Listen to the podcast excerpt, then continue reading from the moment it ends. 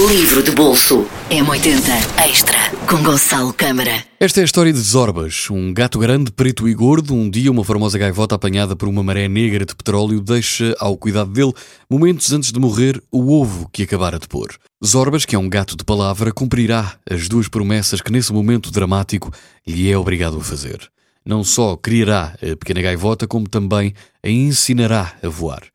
Tudo isto com a ajuda dos seus amigos secretário, Sabatudo, Barlavento e Cornonelo, dado que, como se verá, a tarefa não é fácil, sobretudo para um bando de gatos mais habituados a fazer frente à vida dura de um porto, como o de Hamburgo, do que fazer o de pais de uma cria de gaivota. Com a graça de uma fábula e a força de uma parábola, Luís Sepúlveda, neste extraordinário livro, oferece-nos, já clássico, uma mensagem de esperança de altíssimo valor literário e poético. Do grande Luís Sepúlveda, a história de uma gaivota e do gato que a ensinou a voar.